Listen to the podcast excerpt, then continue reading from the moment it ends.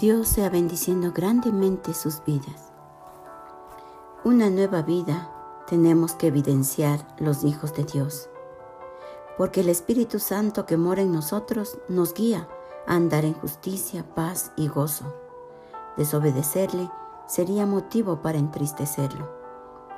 En Efesios 4, del 29 al 32, la Biblia dice, Ninguna palabra corrompida salga de vuestra boca, sino la que sea buena para la necesaria edificación, a fin de dar gracia a los oyentes.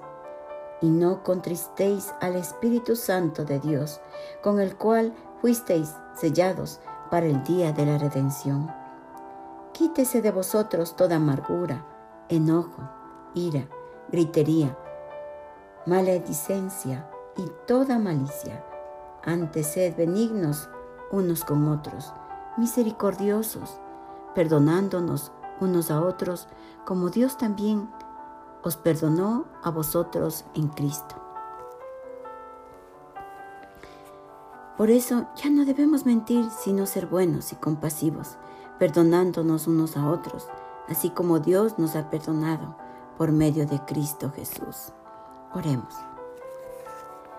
Querido Espíritu Santo, te pedimos perdón por haberte ofendido con nuestro mal comportamiento. Jesucristo, nos has dado una nueva vida y queremos vivirla de acuerdo a tus mandatos.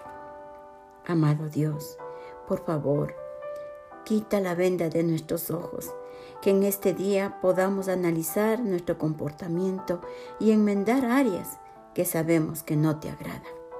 Te lo pedimos agradecidos en el nombre de nuestro Señor Jesucristo. Amén.